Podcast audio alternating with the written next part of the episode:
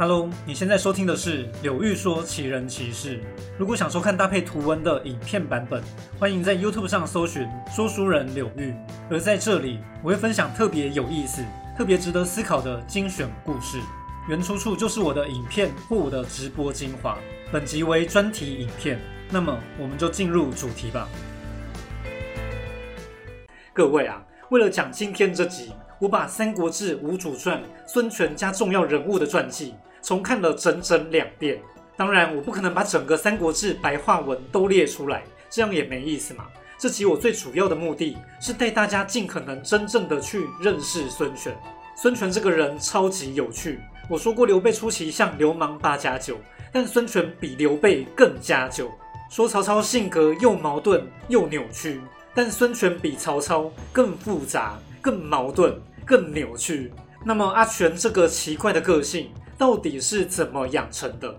究竟阿全是怎么一步一步变成阿全的？我整理了十五个事件，带大家深入了解孙权的内心世界。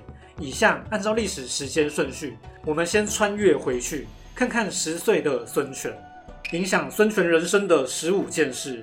第一件事，小霸王崛起。一九一年，孙权虚岁十岁，孙策十七岁。孙策把母亲跟弟弟们托付给张宏老师，然后开始投身袁术旗下。也就是说，孙策刚开始带兵打仗时，孙权由于年纪太小，并没有参与到最初的阶段。到了一九五年，孙策急迫留油，于是把母亲跟弟弟都接到江东来。一九六年，孙权十五岁，托哥哥的福，他被举为孝廉，并且当了阳县县长。从这时开始，孙权也跟着孙策参加大小战事。如果把江东形容成一个帮派，孙权虽然年轻，但他好侠养士，已经隐隐有领导者的风范。不过，我认为孙权心中很早就有一种不安全感，这个不安全感是慢慢堆叠起来的。我们看下去。第二件事，这些将军都是你的。孙权年纪增长，孙策常常惊讶孙权的智计与谋略，认为自己比不上他。他还曾经当着众宾客跟将领面前。对孙权说道：“以后这些将军都是你的人呐。”看《江表传》的描写，大家会不会想，这有点像是事后的渲染吧？孙策明明还很年轻，一般不会这么早说到一些关于接班的话题吧？这是不是已知结果的笔法呢？我觉得是也不是。当然，吴国历史会有一点吹捧孙权，但孙权肯定很早就表现出他比一般少年成熟跟聪明的一面。孙策赞赏他。绝对也是发自内心的。第三件事，我要潘璋，我要周泰。孙策说的不是客套话，有明确的证据哦。因为孙权看中他喜欢的将领，他真的有权利自行用人。潘璋原本是个底层的小流氓，又穷又爱赊账喝酒。如果不是孙权启用他，他恐怕永远只能当底层的猴子啊。但潘璋确实武勇过人，孙权对他好，他也加倍回报。这种流氓就是讲义气啊！谁会想到潘璋后来多次为东吴立下战功？年仅十五岁的孙权，早在这时就懂得看人、培养人才了。另一个例子是周泰，他跟蒋钦都是孙策身边的战将。孙权欣赏周泰，就跟哥哥把周泰要了过来。孙权并不是只爱叛逆的流氓哦。周泰出身低，但对孙家非常恭敬，打仗时不畏艰难，总是奋勇激战。孙权指明周泰可能只是一时的赞赏，但这决策竟救了他自己一命。一次山贼来袭，孙权身边没什么将士，全靠周泰浴血奋战。周泰身受十二道重伤，拼死保住了孙权。二十年后，孙权让周泰督守濡须口，朱然跟徐盛不服，所以有了这场经典的戏码。孙权叫周泰脱掉衣服，露出身上所有伤疤。并叫周泰当众告诉大家每一道伤疤的故事，这就是我常说的孙权很多行为有点浮夸，喜欢把感情加大加满。可是本质上那份感情绝对是真情，他对周泰当然有爱，这是他十几岁就带在身边的爱将啊。第四点，朱然伴读，说明一下，孙权只喜欢跟流氓混在一起吗？当然不是，朱然就是文化人出身。他是朱治的养子，朱治是孙家重要的贵人。他最初先跟着孙坚打仗，并且为孙策出谋划策，帮他照顾家务事。而朱然就是跟孙权一起读书长大的，所以你会发现孙权的交友范围真的很广，不同类型的朋友将领他都很愿意去结交。孙权对读书人也尊重，对家酒将领也重视。那么他的本性偏向哪边呢？很明显，他特别喜欢滑稽有趣的人。一句话形容孙权，就是爱玩。这个爱玩不只是少年爱打猎，即使是中年。最精明时期的孙权，他还是很浪、很爱玩，后面还会再说到哦。但可以先确定的是，孙权喜欢受瞩目，喜欢成为主角，这点请大家先记在心中。这么说来，孙权很勇、很叛逆吗？其实孙权对长辈从来不会失了该有的礼数。朱治是孙家的大恩人，也是举孙权笑脸的人。无论后来孙权地位有多高。他见朱治的时候都相当恭敬。另一个长辈像是张昭，孙权虽然不太喜欢他，或者说害怕他，但孙权对张公绝对是非常有礼貌的。想想他们的相处，想想孙权这个浪荡少年爱玩中年，对张昭这个阿公又敬又怕又爱，这不是很可爱的大孩子吗？第六件事，孙策之死。公元二零零年，孙策遭到刺客刺杀。虽然这件事大家早就知道了，但请记得，这时他刚打下的基础并不稳固，而孙权才仅仅十八岁，接住这个局面比想象中困难多了。孙策临终前说的话也不只是漂亮话，说到举贤任能，善用各种人才来巩固江东，他真的不如孙权啊！或者可以说，历时几千年中，要出现一个像孙权这样天赋异禀的少年接班人。都是可遇不可求的。尽管孙权接班的第一件事叫做成天哭泣，他哭到不能自理，哭到张昭出来骂醒他。但我不认为孙权软弱哦，反而有种熟悉的感觉。他知道这个舞台是他的啊，并不是说孙权演戏啊。他的悲痛是真的，但他肯定也知道他要开始当主角了。假如孙权一开始就很冷静地处理江东事务，这样才可怕吧？我越读东吴历史，越觉得孙权实在是个太聪明、太敏感的人了。他总是知道该在什么时候做什么事。为孙策痛哭，确实就是他该做的第一件事啊。然后对长辈该怎么对待，对流氓该怎么收服，对读书人该怎么笼络，他都相当清楚。孙权就像变色龙。所以为什么会觉得他个性复杂？因为他可以迎合任何人呐。各位有没有注意到一件事？早在孙策死亡前，孙权早就有不少自己的亲信将领，早就跟江东这个帮派的各个分支都打过招呼了。我甚至觉得孙权早熟的让人有点心疼。恐怕早在十五岁那年，孙权就开始学着演戏了。他不得不去扮演一个让人喜欢的少主啊。第七件事。整顿内部，孙权一方面沿用原本的重要将领，同时他也提拔了鲁肃、诸葛瑾等新人。我说过，诸葛瑾相当于江东内部的润滑剂，特别擅长处理各种人际关系。所以你看，孙权真的很懂人性，很懂每个时刻该做什么。接下来，孙权陆续提拔徐盛、吕蒙、陆逊、布置、顾雍、吕带、朱桓等人。一方面讨伐山岳，一方面写好安抚在地的世家大族，但接班怎么可能这么简单呢？第八件事，内部反叛，不服孙权的人，包含孙府跟孙皋，都是孙权的堂兄。孙府原本在孙策时期颇有权位哦，这样的亲族兄弟竟然联络曹操，简直是看孙权没有啊！孙权刚上位的挣扎跟难处也就可想而知了。虽然事件才讲到一半，那我们先停下来思考一件事：孙权真的很弱吗？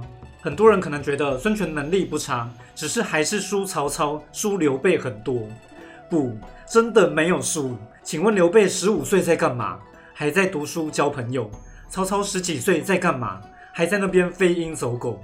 而孙权呢？他已经在跟孙策打仗，已经出过不少谋略了。然后提拔栽培将领，让帮派中不同出身的人都有机会出头。这绝对是历史中少见的天才吧？孙权的原罪就只是太年轻了。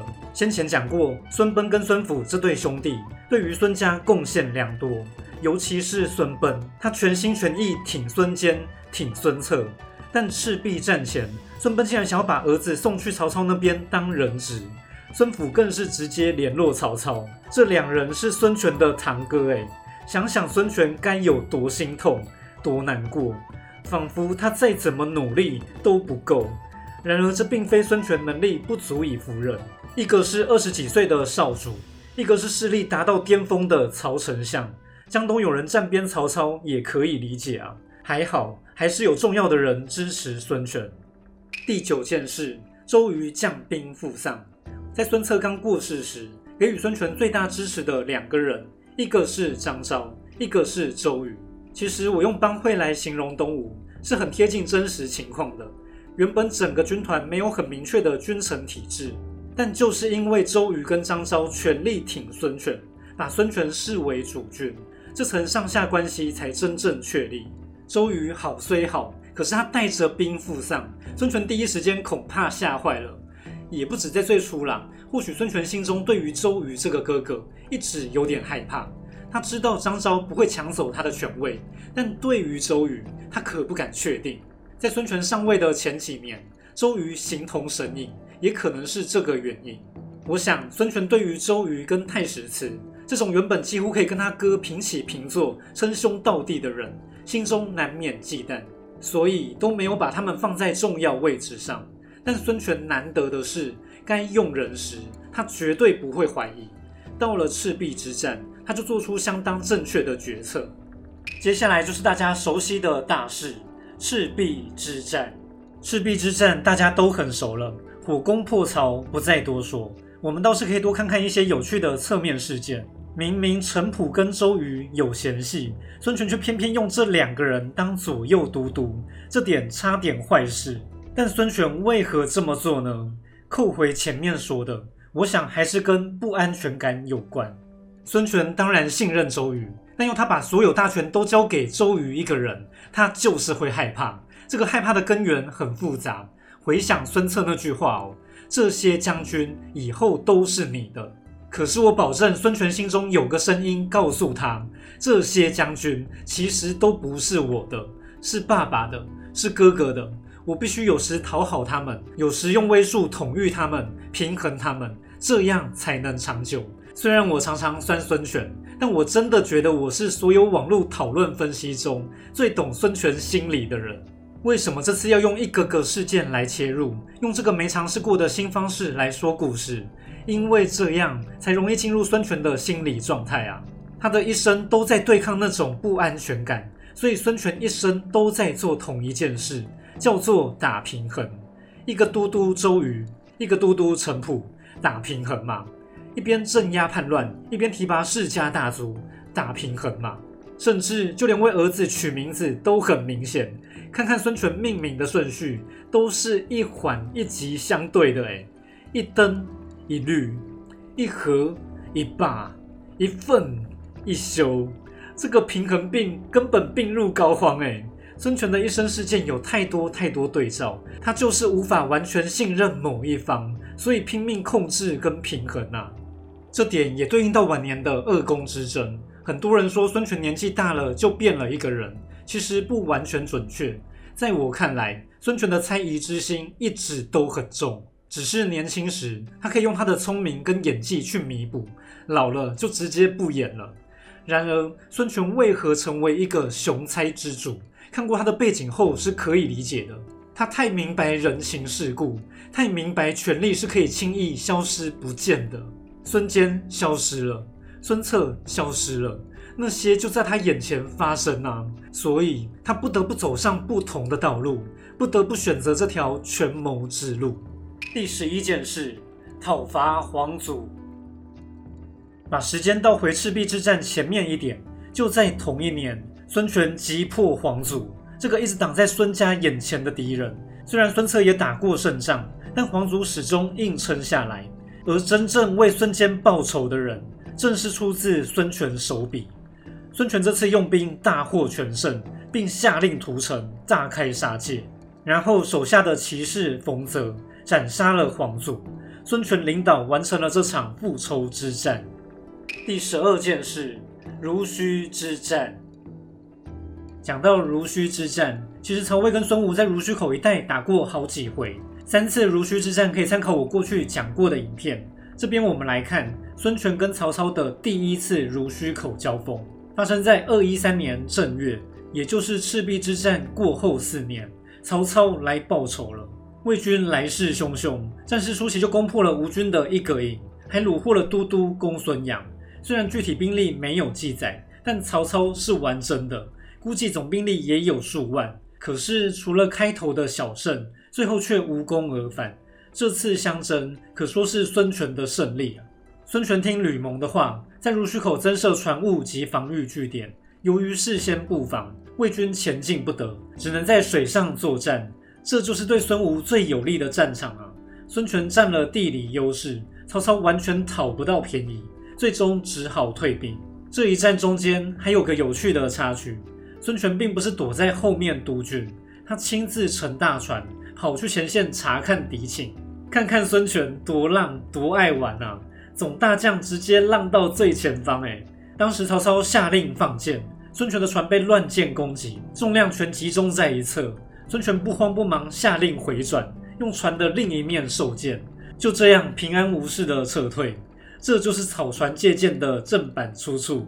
这年孙权才三十一岁，他的指挥跟临阵反应真的很优秀。于是曹操说出了那句名言：“生子当如孙仲谋。”孙权写了封信跟曹操说：“春水方生，公宜速去。”孙权真的很好笑，后面他又补了一句：“足下不死，孤不得安。”我好怕啊，曹公，你若不死，我总是不安稳啊。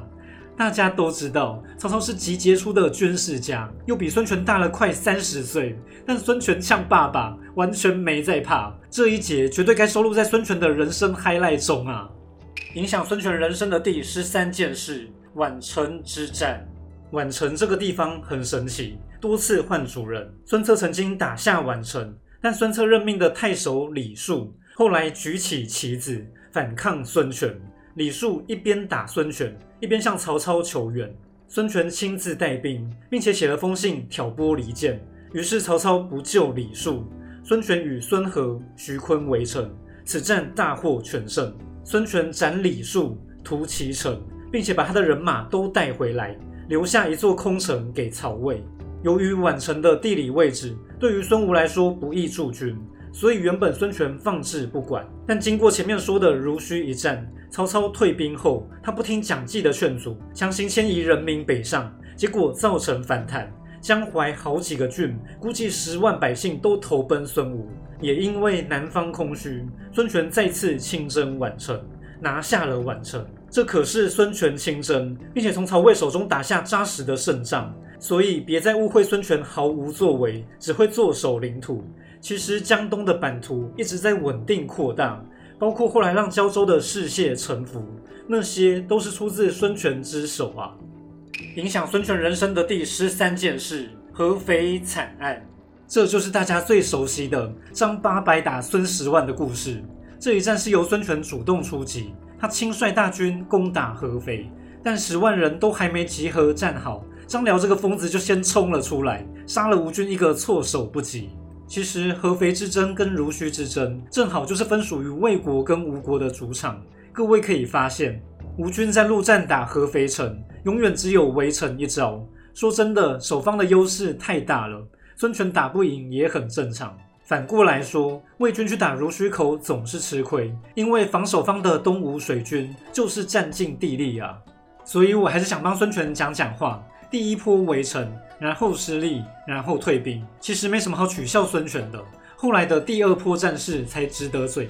且说两军交战后，张辽还问人说：“吴国有个紫胡子将军，上长下短，那个短腿将军骑射功夫很不错，诶，那是谁呀？”答案当然是孙权嘛。可见孙权本来就是有武勇的，再加上两年前他打曹操时，他也是冲浪冲在最前面呢。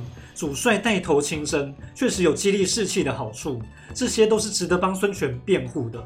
问题在于第二波交战，孙权确定退兵，但他却亲自断后，而且身边只有少许士兵，这真的是非常不明智的行为。张辽看孙权竟然留在最后面，他再次带精锐冲了出去。这时，凌统、甘宁、吕蒙、蒋钦拼死保护孙权，却难以抵挡张辽的冲锋部队，人人身上都挂了彩，尤其是林统，他带着他的林家军断后，结果整队士兵全灭，只有他身负重伤撑着回去，武将陈武也不幸战死。这当然是惨痛的一次失败。从此，江东小孩哭泣，只要说声张辽来了，就没人敢哭了。孙权跟江东孩子心中永远留下了这个阴影。影响孙权人生的第十四件事：荆州问题。孙权听闻刘备得到益州，于是派诸葛瑾去讨荆州。刘备却回说：“等我拿了凉州，再把荆州给你。”这话当然是干话。其实我过去也说过。讲到荆州之争，刘备最初缺乏诚意，这点真的是蜀汉方的失策。不过要说无赖，倒也不是只有刘备无赖。打从一开始借刘备的就是江陵，孙权每次却都要求要荆州数郡，漫天开价，刘备当然不肯。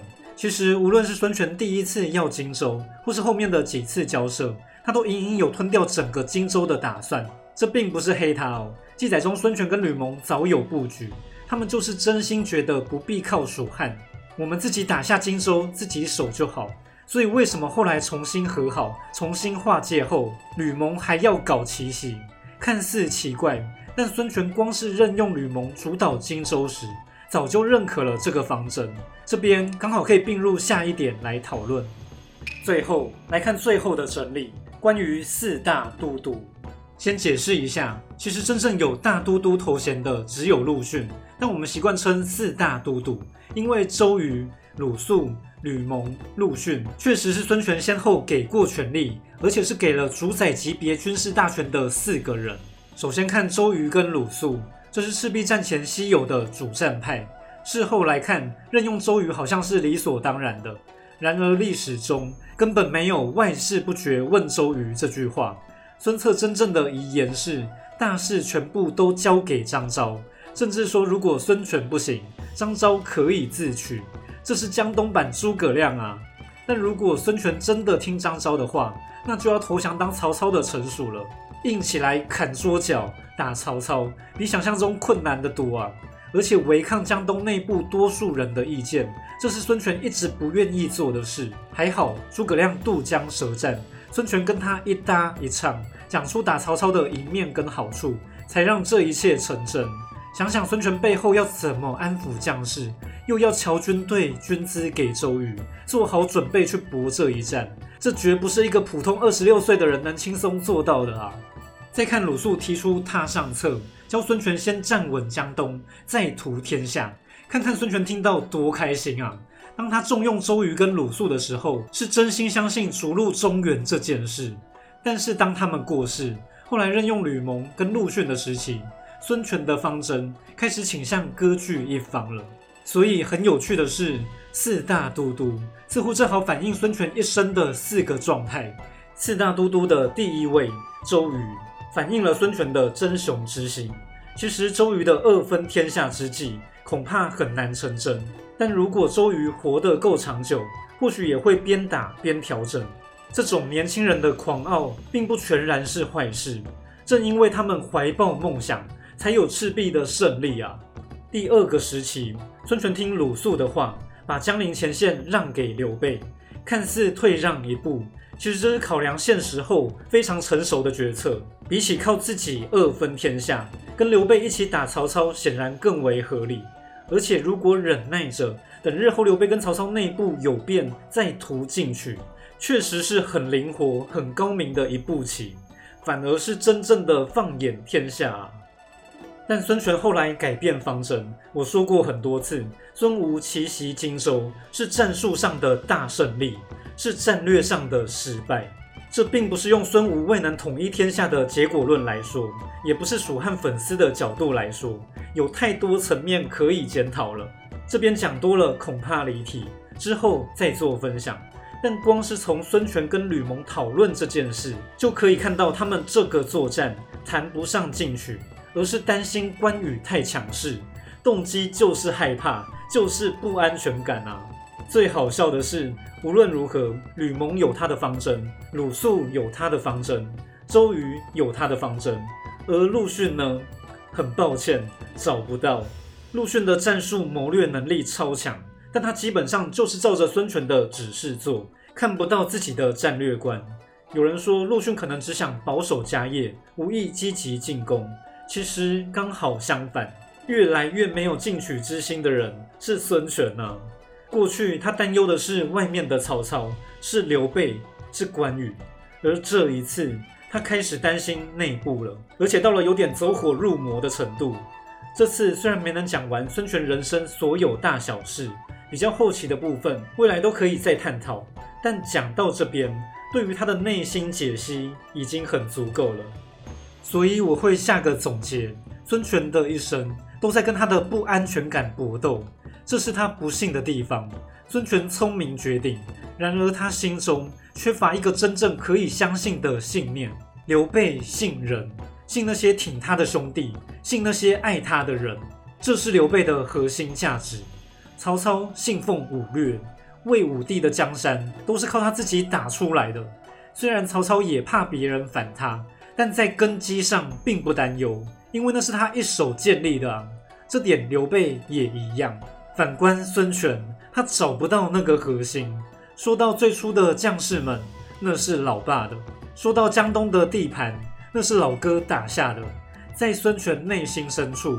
他总会觉得自己的根基是空的。老实说，那是错觉。可是孙权很难摆脱那阴影，所以他为什么常常亲征？他要证明自己呀，结果却常常闹笑话。为什么他喜欢跟众将士喝酒开趴？他就是想要大家爱他啊。其实孙权是个很缺爱的人，很缺乏肯定的人。说着说着，我都想哭了。在我看来，比起乱无章法只会打仗的孙坚跟孙策，孙权明明厉害多了。而且在他称王称帝时，整个国家是稳固的，是有条理、有制度的。然而孙权始终觉得他还没抓紧权力，他必须做更多制衡。晚年终于心态炸裂，连陆逊也信不过，连自己的儿子也信不过。孙权后来做的一些错误决策跟闹的笑话，以前我都讲过很多。各位可以对照看看，是不是跟前面说的人格分析有关？他这一路走来真的太辛苦、太不容易了。所以这也是为什么我讲孙权的前半生比较详细，因为我们才能看到这个碧绿眼中带着一丝忧郁的天才少年是怎么诞生的、怎么成长的，又怎么崩坏的。可是不要只笑他最后晚年的部分，他跟曹操、刘备争雄的时候何等霸气！何等风光啊！我不敢想象，如果没有孙权，这段历史会变得多无聊。最后，我可以真心的再说一次，孙权绝对是整个三国中我最佩服的人物之一，我最爱的人物之一呀。今天的故事说到这里，如果喜欢这部影片，欢迎订阅并且打开小铃铛，收看更多精彩故事。你的订阅、按赞、留言就是我创作最大的动力。我是说书人刘玉，我们下次见。